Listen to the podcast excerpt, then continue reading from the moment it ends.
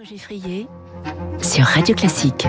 Il est 7h24 et nous sommes avec David Doucan et David Abiker. Bonjour à tous les deux. Bonjour François. L'info politique avec vous David Doucan, rédacteur en chef du service politique du Parisien. Les vacances de Jean-Michel Blanquer à Ibiza, les bagarres au sein de la majorité entre Édouard Philippe et Emmanuel Macron.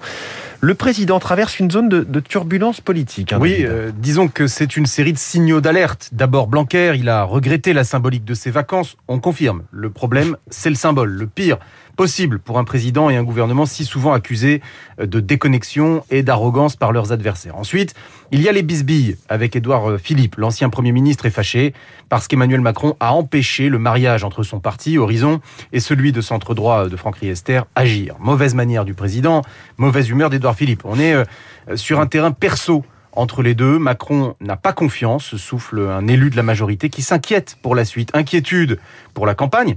D'une part, car la Macronie risque de troubler sa base militante en faisant état de bataille d'ego et de division. Inquiétude d'autre part pour les législatives en juin, difficile à prédire, si ce n'est le fait que les négociations seront brutales entre les différentes composantes de la majorité. Alors tout cela n'est pas bon. Pourtant, on constate qu'Emmanuel Macron reste, disons, haut et stable dans les sondages. Oui, mais les sondages de janvier ne font pas toujours l'élection. Or, il y a un parfum assez répandu en Macronie ces temps-ci, c'est celui de la victoire garantie.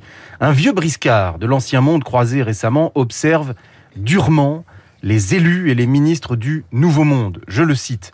Ils pensent tous qu'ils ont déjà gagné et se répartissent déjà les postes du prochain quinquennat. C'est en général un bon moyen pour perdre. Bref, euh, tout cela donne le sentiment d'un désordre. Macron toujours président, Emmanuel euh, pas encore candidat. Peut-être est-ce là euh, la cause du flottement. L'un des snipers du chef de l'État se rassure.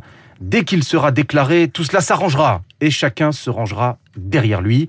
En attendant, quelques nuages commencent à s'amonceler. Merci David Doucan. David, tous les matins avec nous à 7h25 pour l'info politique, suivi comme chaque jour de David Abiker pour les titres de la presse. David, à la une ce matin, les patients déprogrammés. Aux côtés des patients déprogrammés, c'est la une de la Croix ce matin, mais également du Parisien aujourd'hui en France, opération déprogrammée.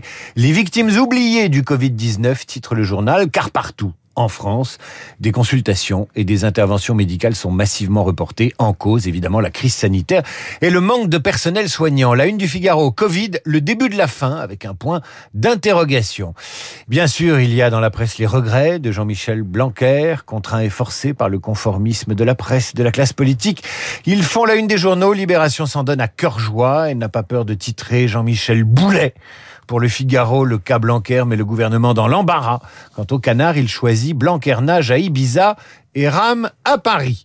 Les regrets formulés, la polémique refermée, Macron lance sa bataille de l'Europe, c'est la une de l'opinion. Quant aux échos, ils se réjouissent d'une France qui gagne des habitants et s'émerveillent du rachat par Microsoft du champion du jeu vidéo Activision. Coût de l'opération, 70 milliards d'euros. Oui, ça fait un beau paquet d'argent pour le jeu vidéo. Vous jouez, David Abiker Candy Crush sur votre téléphone? Jamais, je suis pas du tout joueur de jeux vidéo. Bon, je pense que David Barou nous en parlera dans à peu près 25 minutes avec Renaud Blanc. Bonjour Renaud. Bonjour François. Votre invité ce matin Eh bien, c'est l'ancien ministre des Affaires étrangères Hubert Védrine. Hubert Védrine pour évoquer le discours d'Emmanuel Macron en fin de matinée à Strasbourg. Emmanuel Macron et l'Europe. Il devrait notamment parler d'identité. Qu'en attend véritablement Hubert Védrine? Que doit apporter la présidence française à l'UE L'ex-chef de la diplomatie qui reviendra également sur les tensions toujours très fortes entre Kiev, Moscou et Washington? Se dirige-t-on vers un conflit armé en Ukraine? L'éclairage d'Hubert Védrine, mon invité, à 8h15. Une demi-heure plus tard, Esprit libre avec ce matin Bruno Jeudi de Paris Match et Nicolas Barré des Échos.